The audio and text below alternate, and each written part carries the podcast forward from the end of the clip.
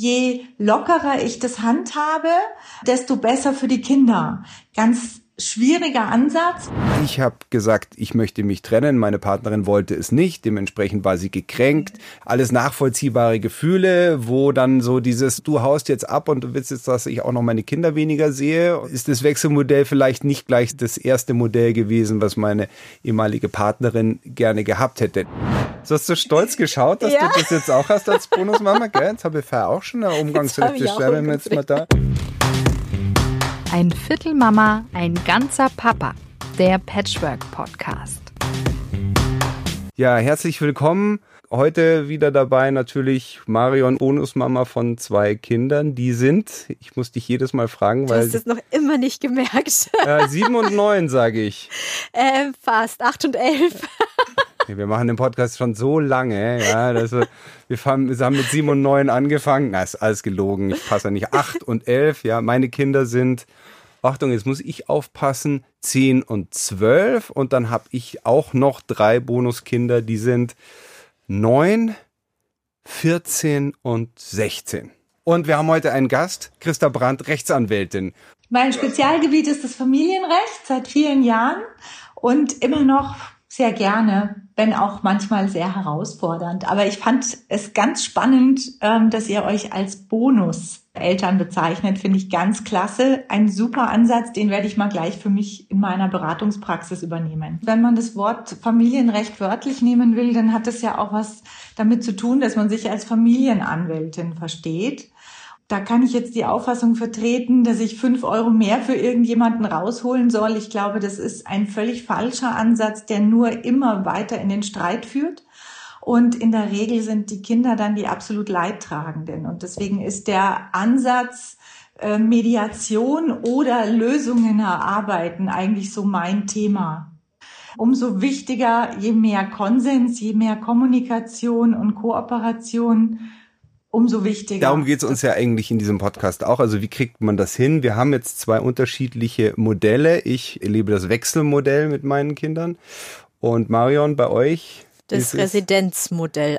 Also Residenzmodell ist, wenn die Kinder jedes zweite Wochenende dann da sind beim Papa. Und das Wechselmodell ist einfach, dass man, ich drück's mal einfach aus, halb halb macht. Wir haben uns vorgenommen, dass wir heute über die wahrscheinlich erste und auch schwierigste Frage sprechen werden, wenn Eltern sich trennen, nämlich wo sollen sich denn die Kinder, wo soll das Kind denn in Zukunft leben und wie viel? Wer darf denn was eigentlich bestimmen? Also darf da mhm. die Mama oder der Papa Ansagen machen, wie geht's denn um Weihnachten, um so wichtige mhm. Tage genau. wie Geburtstag? Oder äh, wenn dann die Bonusmama ins Spiel kommt, darf denn da auch die Mama mitreden? Super spannende Fragen, da ist ganz viel Potenzial drin. Ähm, Aufenthaltsbestimmungsrecht ist jetzt schon ein sehr juristischer Begriff. Das heißt wirklich die Festlegung, dass einer die Entscheidungsbefugnis hat, wo das Kind lebt. Ja? Wenn ich jetzt diese klassische Trennungssituation habe, ähm, gerade alles im Umbruch befindlich, dann ist ja erstmal die Frage, wo ist eigentlich der gewöhnliche Lebensmittelpunkt des Kindes, der gewöhnliche Aufenthalt? Und wenn ich da ansetze, dann ist es eigentlich erstmal die Frage, wer hat denn bis jetzt überwiegend betreut? Dann wird gleich angeschlossen die nächste Frage, wenn ich jetzt jemanden habe als Pärchen, die sich das schon geteilt haben, die Betreuung, dann habe ich ja gar keinen gewöhnlichen Aufenthalt mehr. Dann habe ich ja zwei Betreuungspersonen, die von Anfang an Bezugspersonen sind. Und dann bin ich eigentlich sofort in der Frage, kann ich mich da verständigen? Bin ich also auch miteinander bereit zu sprechen, Lösungen zu erarbeiten? Und ich mache es gern sozusagen, stelle ich wirklich die Kinder an die Spitze der Pyramide, die ich gedanklich lösen muss. Ja, wenn die Kinder ganz oben stehen und man auch bereit ist, sich zurückzunehmen, dann kann man sicher Lösungen gut miteinander erarbeiten. Und dann ist es oft gar nicht wichtig, das Aufenthaltsbestimmungsrecht auf einen zu übertragen. Es ist jetzt vielleicht überraschend, aber wenn ich mich besprechen kann, finde ich Lösungen. Wenn ich ein Wechselmodell, um bei dem Thema zu bleiben, leben will, dann ist die Grundvoraussetzung, dass ich kooperiere, dass ich kommuniziere und ich habe eigentlich viel höhere Anforderungen in der Umsetzung als bei einer klassischen Umgangsregelung, wo ich jetzt sage, 14-tägigem ähm, Wechsel am Wochenende und da, Marion, wirst du mir recht geben, ist schon genügend Potenzial drin, ja, worüber man sich beim Umgang streiten kann. Und deswegen glaube ich, ist das somit der erste Ansatzpunkt. Wie ernst ist es mir, die Kinder wirklich in den Mittelpunkt zu stellen? Und wenn diese Bereitschaft nicht da ist, wird es mit dem Wechselmodell meiner Meinung nach schon sehr kritisch. Also wenn Leute zu dir kommen, dann haben die ja schon meistens irgendein Anliegen, ein Problem vielleicht zu lösen. Was kommt denn am häufigsten vor? Also am häufigsten ist eigentlich der Ansatz, wir möchten das ganz flexibel gestaltet haben und die Kinder sollen das entscheiden können. Weil man in der ersten Situation, glaube ich, immer davon ausgeht, je lockerer ich das handhabe, ähm, desto besser für die Kinder.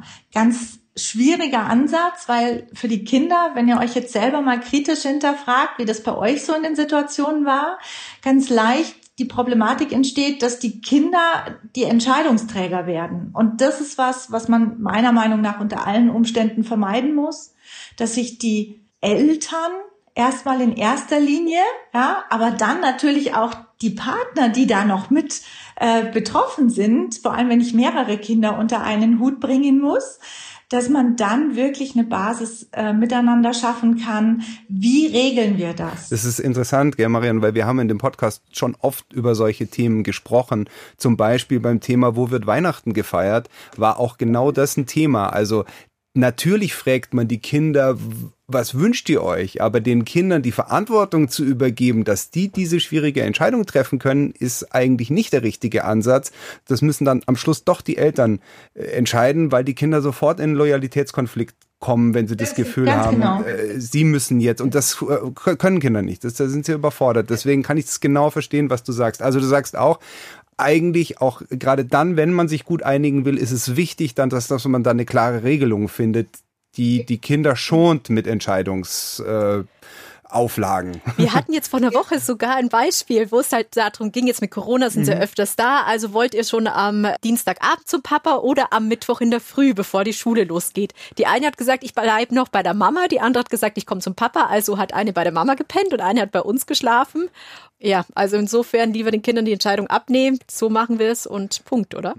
Ja, aber das ist perfekt, weil das setzt die Kommunikation voraus und auch die Bereitschaft zuzuhören und auch dem anderen zuzuhören, dem Partner zuzuhören, dem anderen Elternteil und nicht einen Machtanspruch zu erheben, meine Kinder also entscheide ich. Und ich glaube, das ist der entscheidende Knackpunkt. Wenn ich also eine klar strukturierte Umgangsregelung erarbeite und das mag sich im ersten Augenblick fürchterlich ja, einengend oder vielleicht sogar spießig anhören, wenn es dann darum geht, ja, welche Wochentage, welchen Rhythmus, welche Uhrzeiten, wer holt und wer bringt, ja, und ähm, auch wer welche Feiertage wie macht man es mit den Ferien? Im jährlichen Wechsel? Ähm, teilt man die Ferien oder lieber am Stück? Das sind alles so Dinge. Es ist mühsam, sich da erstmal durchzukämpfen. Aber wenn man eine Struktur hat, dann kann man den Kindern auch eine ganz klare, ja, eine Möglichkeit schaffen, äh, zu zeigen, wir haben gemeinsam eine Lösung erarbeitet. Jetzt leben wir das und setzen wir das um. Und wenn du in der Kommunikation bist, dann merkst du ja auch sehr schnell, funktioniert was oder funktioniert was nicht. Leider ist es natürlich sehr oft so, dass wenn Paare sich getrennt haben, die Kommunikation natürlich jetzt nicht so gut läuft, ja, weil man, äh, der eine ist verletzt, der andere ist sauer, was weiß ich. Es ist alles total schwierig. Wenn wir jetzt sagen, okay, Wechselmodell mal jetzt so als Kapitelüberschrift, kann man ein bisschen vielleicht von meinem Fall ausgehen. Ich habe gesagt, ich möchte mich trennen. Meine Partnerin wollte es nicht. Dementsprechend war sie gekränkt. Da ist dann auch schnell ein Schuldgefühl bei mir da oder ein Vorwurf, ich bin hier die Verlassene und so. Alles nachvollziehbare Gefühle, wo dann so dieses, du haust jetzt ab und du willst jetzt, dass ich auch noch meine Kinder weniger sehe. Und ist das Wechselmodell vielleicht nicht gleich das erste Modell gewesen, was meine ehemalige Partnerin gerne gehabt hätte. Natürlich hat sie anerkannt, dass ich äh, als Vater diese Kinder Kinder auch viel sehen soll und dass die Kinder einen Vater auch brauchen, also ein reines Residenzmodell. Hätte sie, glaube ich, auch zeitlich wegen ihrem Beruf gar nicht geschafft. Also landet man da irgendwie so dazwischen. Ich habe gesagt, ich möchte gern Wechselmodell, ich möchte auch da die Hauptverantwortung übernehmen.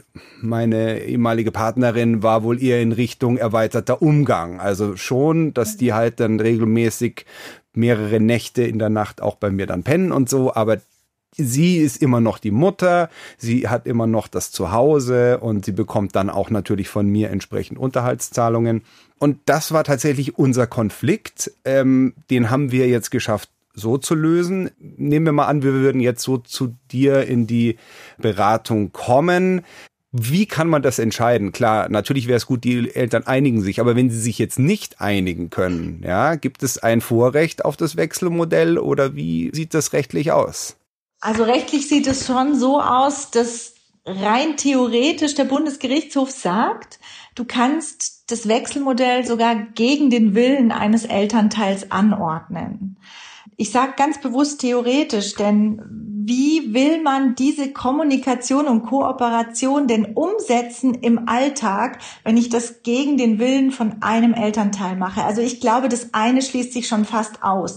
Das Ganze schrittweise zu erarbeiten, um diese Vertrauensbasis zu schaffen, denn oft sind es ja auch Ängste, die dahinter stehen. Natürlich unterhaltsrechtliche Aspekte, weil ganz oft dieser Irrtum vorherrscht, das habe ich in der Praxis ganz häufig, wenn wir Wechselmodell leben, dann schulde ich keinen Unterhalt mehr. Weder für das Kind noch für den anderen Partner. Und dann ist die Motivation fürs Wechselmodell eigentlich doch schon eine ganz eine falsche. Aber es geht meistens ums Geld. Ja. Es ist, genau, es ist leider so. Ja. Wenn man das Finanzielle oft aus dem Weg geräumt hat, dass man da eine Lösung erarbeitet hat, dann ist auch die Skepsis gegen das Wechselmodell oft ähm, leichter zu überwinden. Also vielleicht, wenn ich jetzt auf deinen Fall, Florian, ganz konkret eingehe, dann sage ich, die Partnerin hat natürlich Bedenken. Also erstens mal soll sie die Kinder hergeben.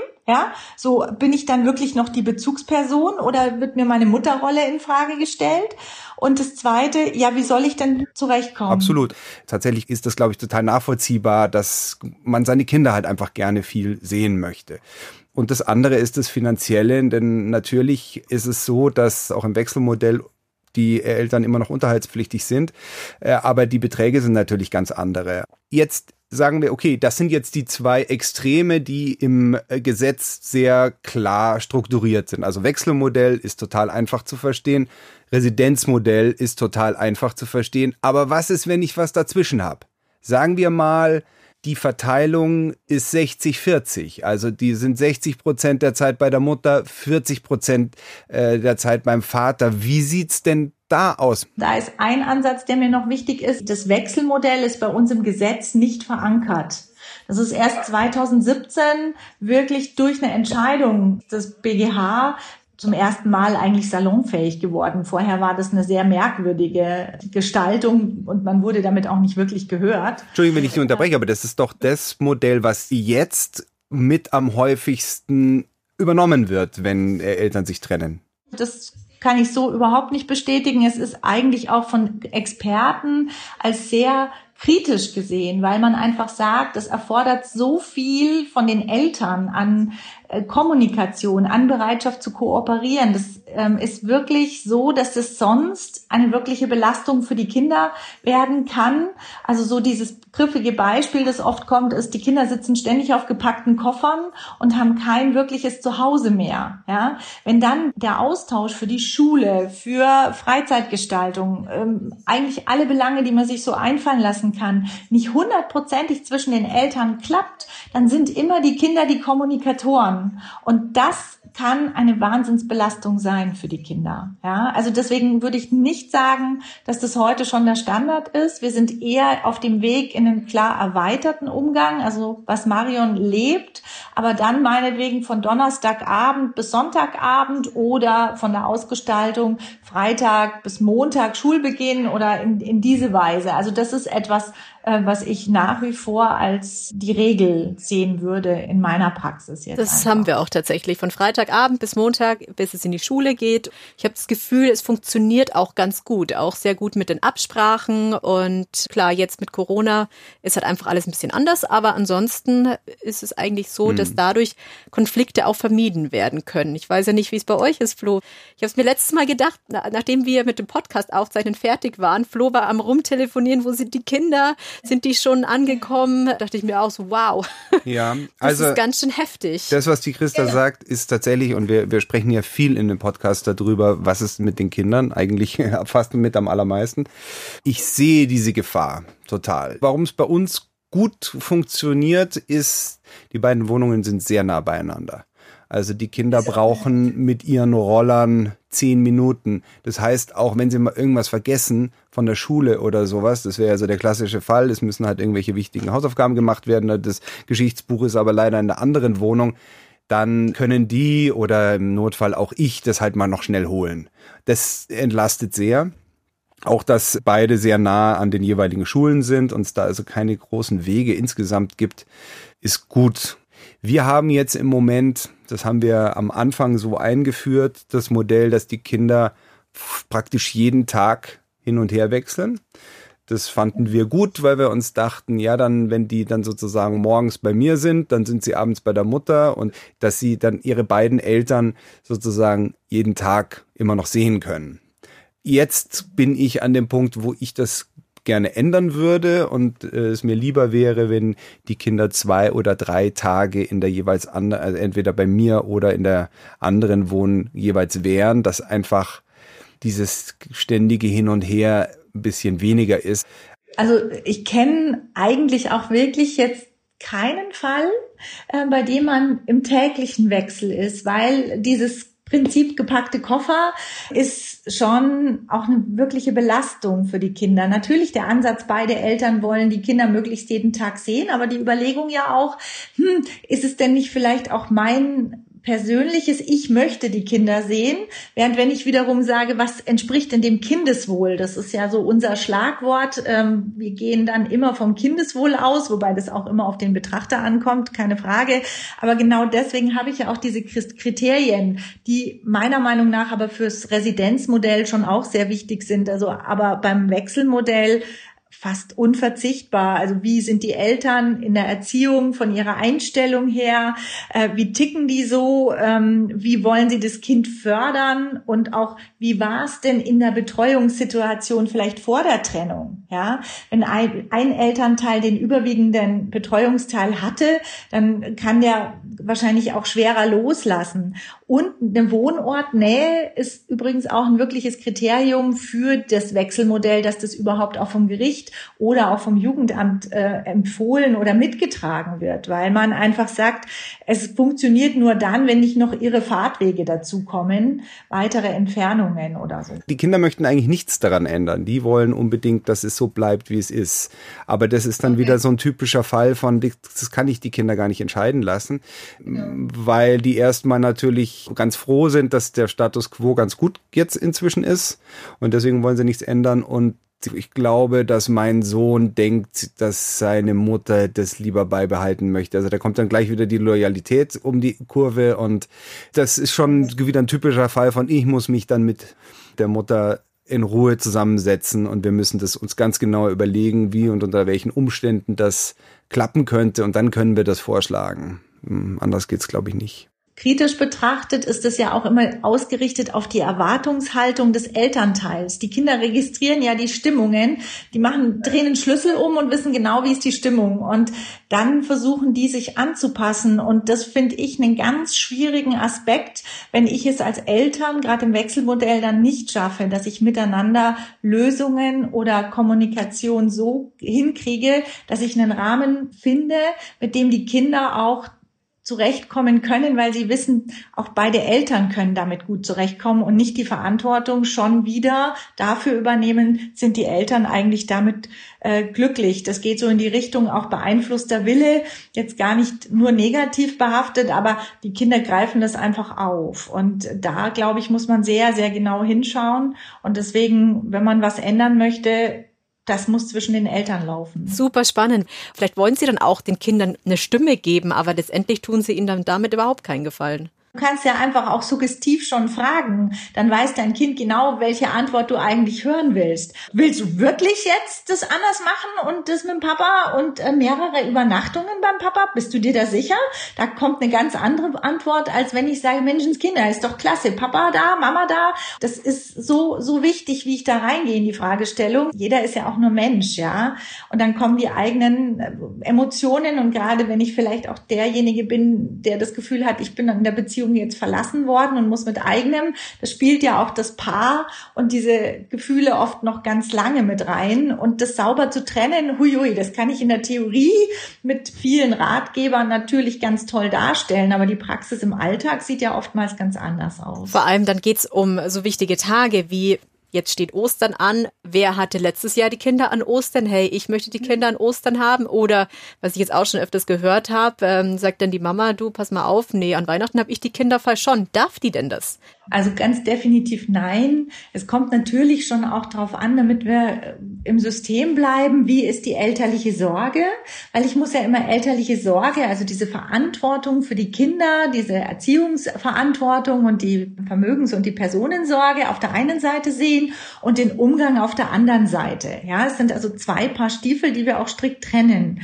Aber der Umgang ist etwas, was man ausgerichtet am Wohl des Kindes erarbeiten muss und es kann nicht ein Elternteil sich hinstellen und sagen, ich verlange und es ist so, ja, sondern da ist es jetzt wenn es den Eltern nicht gelingt, in diese Kommunikation zu kommen, dann brauchen sie diese Beratung, die über die Jugendämter läuft, die über Erziehungsberatung läuft, die über Anwälte läuft, definitiv auch. Und wenn keine Basis gefunden werden kann, dann gibt es aber auch eben genau die Möglichkeit, das im gerichtlichen Verfahren zu erarbeiten. Und da ist oft die Vorstellung, so nach dem Motto, wenn ich zu Gericht gehe, dann ist schon das Kind in den Brunnen gefallen. Da würde ich jetzt wirklich anders argumentieren, weil oft findet man das Gehör gerade im Anfang einer Trennungsphase nicht, dass der andere bereit ist, sich einzulassen auf einen Vorschlag und vielleicht auch ein Machtanspruch reinkommt, wie auch immer man das bezeichnen will. Und dann kann ich gar nicht kommunizieren. Also habe ich vielleicht die Möglichkeit, bei guter Vorbereitung, und das ist wirklich auch sorgfältige Arbeit, genau zu überlegen, was denke ich, wäre für die Kinder gut. Und dann gibt es verschiedene Abstufungen. Es gibt zum Beispiel auch einen vermittelnden Antrag für die Regelung des Umgangs.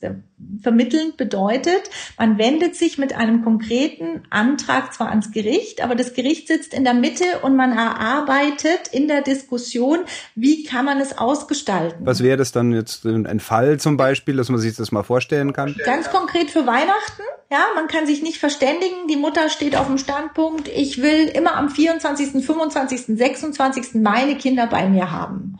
Und das haut nicht hin. Also kann man sagen, okay, 24.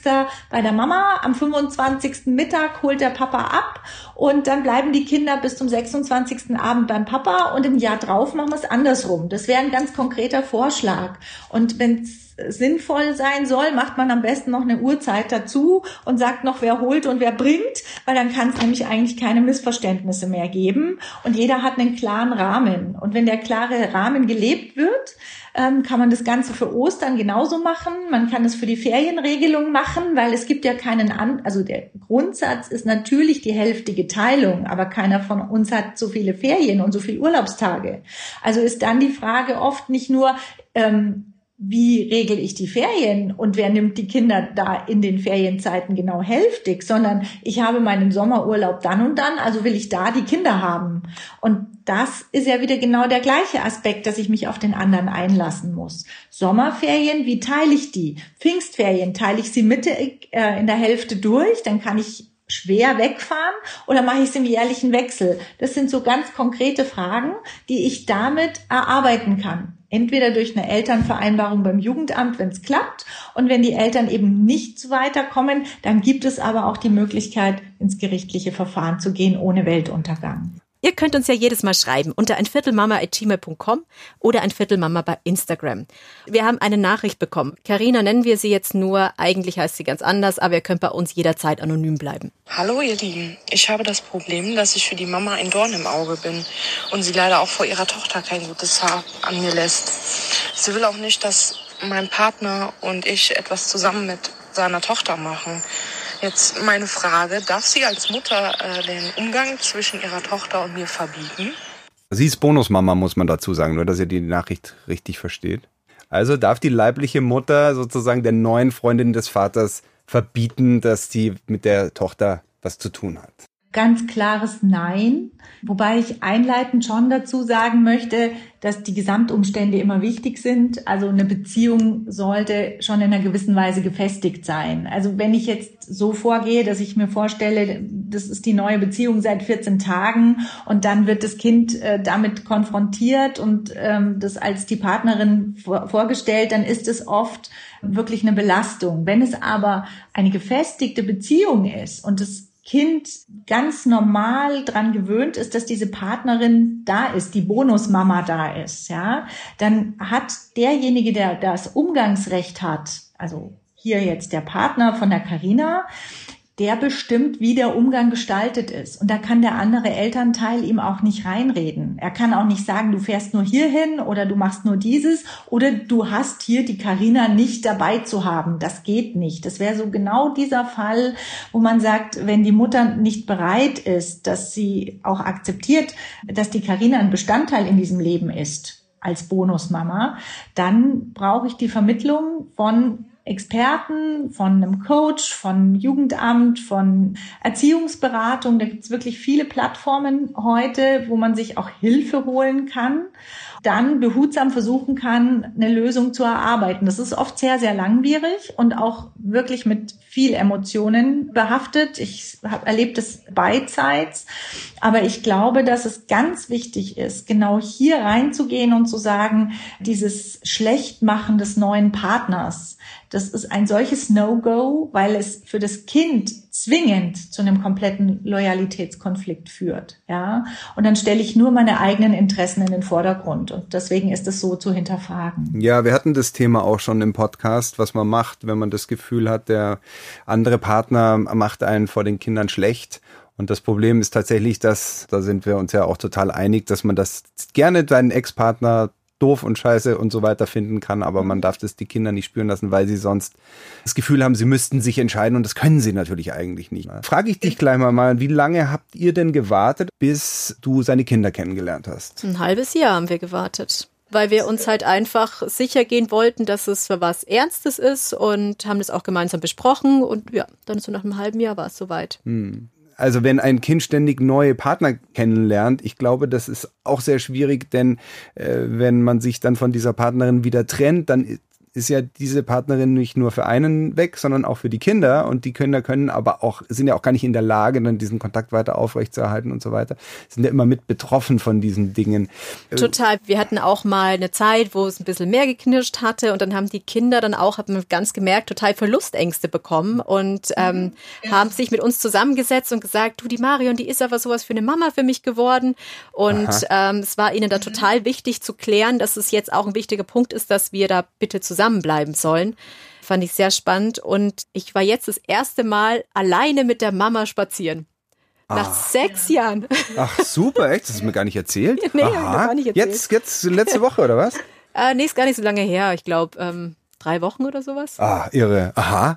Finde ich ja super. Ja, also. ich finde es auch total super. Hat auch echt wunderbar geklappt. Und, äh, wir haben und was war der Anlass? Wir hatten eh was besprochen und dann haben wir gesagt, ach Mensch, lass uns doch mal spazieren gehen. Wir wohnen ja eh nah zusammen. Dann hatte sich das irgendwie total gut ergeben. Und spannend fand ich auch die Reaktion der Kinder, die total glücklich drüber waren, als wir es ihnen erzählt haben. Und sofort hat dann die Tochter es beim Papa eingefordert, er soll doch bitte mal mit dem anderen Bonuspapa jetzt auch gefällig mhm. spazieren gehen. Ja. Ah also da merkt man, wie Kinder mhm. so harmoniebestrebend Total. sind. Ah, meine Kinder auch. Die würden sich so freuen, wenn sich äh, meine neue Freundin und ihre Mutter irgendwie gut verstehen würden. Und die leiden auch drunter, weil sie wissen, dass es schwierig ist zwischen denen. Also ich glaube, bei euch ist es viel entspannter, einfach weil du ja mit deinem Freund jetzt einfach schon sechs Jahre zusammen bist. Ich bin halt mit meiner Freundin erst anderthalb Jahre zusammen. Die Trennung ist erst bisschen mehr als zwei Jahre her. Äh, da ist es alles noch viel frischer. Das, aber klar. Es braucht alles Zeit. Das ist das Spannende. Es braucht alles so viel Zeit. Ich glaube, wenn man am Anfang steht, denkt man sich, was? Sechs Jahre oder was? Ihr habt ein halbes Jahr lang gewartet. Es braucht die Zeit, dass die Kinder akzeptieren, das ist die neue Partnerin und ähm, das ist jetzt das neue Familienmodell, was wir leben. Und es ist keine Konkurrenz zu meiner Mama, sondern die bleibt einfach bei mir und ist jemand, der eine eigene Rolle hat. Deswegen haben wir eigentlich auch im, im Gesetz die Regelung, eine enge Bezugsperson hat ein eigenes Umgangsrecht. Ja, also das ist geregelt und da kann ich dann auch ableiten. Also nach sechs Jahren, weil man einfach sagt, diese Verlustängste, da muss man gegensteuern. Ja, das ist und dieses Beziehungen erarbeiten, das ist ja eigentlich die Quintessenz des Ganzen. Das ist ja toll wenn ähm, dir das gelungen ist, dass du sagst, du bist da einfach eine wichtige Person, aber du kämst nie auf die Idee zu sagen, ich mache der Mama ihre Rolle streitig, sondern ich bin eine ganz eigene Person und deswegen finde ich diesen Begriff Bonusmama so klasse, weil einfach die Kinder damit ja eine ganz tolle Geschichte haben, dass sie noch jemanden haben. Und wenn man es schafft, in diese Kommunikation zu kommen, dann kann ich das Problem, gerade wenn dann die Pubertät kommt, dass die Kinder anfangen, die Eltern auch gegeneinander auszuspielen, was ja ein ganz typisches. Es hat nichts mit Bösartigkeit oder so, sondern das ist eine typische Reaktion von Kindern in ganz unterschiedlichen Altersphasen. Und wenn die Eltern nicht kommunizieren, haben die Kinder das sofort raus und die spielen die Eltern gegeneinander aus. Das ist wirklich ein Riesenproblem, ja. Und dass die Eltern das verstehen und sagen, Mann, oh Mann, wir haben eine Plattform und egal welchen Schmarrn du mir erzählst, es kommt bei deiner Mutter an und bei der Bonusmama ist es ganz genauso, ja. Und dann hat man da eine ganz andere Möglichkeit. Ich finde es super spannend und Hut ab, wenn ihr das so gefunden habt und, und äh, den Weg dahin. Das ist wirklich auch ein, aber ein langer und sechs Monate kann ich nur sagen, also es klingt jetzt so ein bisschen altbacken, so nach dem Motto, wie lange muss man eine Beziehung pflegen, damit man von einer Verfestigung aussprechen kann oder sowas. Aber mir geht's einfach nur um den Ansatz der Kinder. Ständig wechselnde Partner stürzen die Kinder immer wieder in diese Loyalitätskonfliktsituation. Jetzt ist da wieder ein neuer. Was wird denn das? Wie soll ich denn? Es sind auch Verlustängste, die da produziert werden. Deswegen würde ich da eher ein bisschen behutsam sein. Ich muss jetzt schon nochmal nachfragen, weil ich höre heute zum ersten Mal davon und ich vermute auch viele von euch, äh, dieses Umgangsrecht, was heißt das denn? Du hast, du hast so stolz geschaut, dass ja. du das jetzt auch hast als Bonusmama, gell? Jetzt habe ich vorher auch schon eine Umgangsrechte. Schreibe mir jetzt mal da. Nein, ich verarsche dich ja. Aber ist ja total, ist, ist, doch, ist doch klar, du bist ja für deine Bonuskinder super wichtig. Aber was heißt es? Genau. Genau, was heißt es? Weil oft musst du halt als Bonusmama viel mittragen und äh, viel abnicken und sagen, ja, passt schon. Und hatten wir ja jetzt auch ähm, vor kurzem, du stellst dich halt oft auch in den Hintergrund, aber es ist ja auch schön, wenn es dann sowas wie ein Umgangsrecht gibt. Also es ist ja toll. Es ist im 1685 BGB geregelt und da sind die Großeltern, die Geschwister und diese enge Bezugsperson aufgeführt. Und ein langjähriger Lebensgefährte, Lebensgefährtin ist dann jemand, der ein eigenständiges Umgangsrecht geltend machen kann, wie die Großeltern zum Beispiel. Ja? Das heißt, wenn die sagen, ich will dieses Kind regelmäßig sehen, dann sollte das ermöglicht werden. Ganz genau. Also da habe ich sogar einen eigenen Anspruch, den Antrag zu stellen. Man muss immer sehen, wie sinnvoll ist es umsetzbar. Ja, das sollte auf keinen Fall missbraucht werden. In dem Sinn meine ich jetzt, wenn man sich trennt und man ist verletzt und dann sagt, man soll jetzt wirklich eins rein, um das Kind da praktisch als Machtinstrument mit reinzuziehen. So meine ich das nicht und so möchte ich auch nicht verstanden werden. Aber wenn man sechs Jahre in der Entwicklung der Kinder eine Rolle spielt, dann ist man eine wichtige Person. Und würde man die einfach wegnehmen, dann fehlt den Kindern einfach was. Also ist es doch ganz wichtig zu sagen, wenn ich so eine Person habe, dann erhalte ich das. Und das muss ich jetzt vielleicht nicht ganz so engmaschig machen, aber das bedeutet Umgangsrecht, ein eigenständiger Anspruch. So solltest du dich von deinem Freund trennen oder er sich von dir, dass du die Möglichkeit kriegen musst, die Kinder weiter zu sehen. So will ich auch verstanden werden. Ich würde ganz gern nochmal zurückkommen äh, zu Carina, die uns hier geschrieben hat. Und da waren wir jetzt sehr schnell. Man muss jetzt schon auch einfach mal äh, attestieren, dass das, sie hört sich da sehr traurig an und dass das scheinbar eine sehr, sehr schwierige Situation ist wo man, glaube ich, schon nochmal ganz klar sagen kann, also wenn man das Wohl des Kindes im Auge behält, was wir immer wollen, wir kennen ja die Umstände jetzt nicht in diesem Fall, aber grundsätzlich äh, müssten wir natürlich schon, äh, man schon sagen, die Mutter darf die Partnerinnen, die neuen Partnerinnen des, des Vaters nicht schlecht machen vor dem Kind. Selbst wenn sie ein Problem hat mit dieser neuen Partnerin und vielleicht gibt es da auch ganz konkrete Gründe dafür, dass sie sich vielleicht sogar Sorgen macht, wenn dieses Kind mit dieser neuen Person zu viel Zeit verbringt, wissen wir alles nicht muss es trotzdem über den ehemaligen Partner laufen. Also diese Auseinandersetzung. Das ist, das ist nicht nur eine frauenspezifische Thematik, da will ich jetzt schon gleich reingehen. Ob das der Mann ist oder die Frau, das ist meiner Meinung nach ein No-Go von beiden Seiten. Ja, also das ist äh, ganz, ganz wichtig und ein hochproblematischer Ansatz, vor allem fürs Kind. Und das, wenn sich der Elternteil bewusst macht, wird es vielleicht einen Schritt weit leichter. Aber das Problem bleibt natürlich, weil die eigenen Emotionen oft richtig im Weg stehen. Ja, das, da, da kann man sich schlecht freimachen. Kann ich denn als Bonusmama dann irgendwas unternehmen? Ich kann mich als Bonusmama genauso ans Jugendamt wenden und kann dieses thematisieren. Und letztendlich ist es aber auch ganz wichtig, dass der Papa sich dann mit einbringt und dahinter stellt und bis hin zu der Palette. Und das habe ich im Alltag auch sehr häufig. Das ist das auch genau ein Thema mit ist in einer gerichtlichen Auseinandersetzung, ja, wenn einfach versucht wird, über diesen Umgang und mit wem wird ausgestaltet, Einfluss zu nehmen, weil oftmals braucht es dann vielleicht auch eine klare Strukturierung durch einen Richter, eine Richterin, die auch vermittelt. Das ist nicht etwas, was man beeinflussen kann, abzugrenzen. Wenn ich jetzt äh, Urlaub machen will in einem Hochrisikogebiet, ja, das ist was anderes, ja, das kann ich also ich will es wirklich ganz präzise abgrenzen und sagen, ich entscheide jetzt, ich will in Kongo äh, in, in Urlaub reisen und dort ist gerade eben ähm, pandemiemäßig besondere Ansteckung. Dann wird natürlich kein Familienrichter sagen, man fliegt dahin. Aber im Übrigen, wie ich meinen Umgang ausgestalte an den Wochenenden oder in den Ferien, das ist Sache des Umgangsberechtigten. Und da muss man manchmal schon mit aller Deutlichkeit auch vermitteln und klar machen und bis hin, dass man über solche Themen auch ein Sachverständigengutachten einholen muss. Ja, also elterliche Sorge und Umgang sind ja Themen, die oft hochkonfliktbehaftet sind und da ist dann oftmals auch ein Gutachten fast die einzige Lösung und auch sehr komplex und sehr herausfordernd. Bei uns heute zu Gast Rechtsanwältin, Familienanwältin Christa Brandt. Vielen Dank, dass du bei uns warst und du wirst in der nächsten Folge auch wieder da sein. Ja, darauf freuen wir uns schon sehr. Und wir, und wir haben so viel gelernt wieder. Umgangsrecht für Bonusmamas. die Mama oder der Papa kann nicht einfach bestimmen, dass die Kinder an Weihnachten da sind. Das geht also nicht. Und auch die Mama darf nicht bestimmen, dass die Bonusmama nicht das Kind sehen darf. Und solche Themen werden tatsächlich vor Gericht geregelt. Also wo sind die Kinder an Weihnachten? Hätte ich jetzt nicht gedacht. Doch, doch, bis ins Detail kann man sich auch richtig schön die Weihnachtszeit damit vorversüßen, wenn man meint, man kann sich nicht einigen. Ja?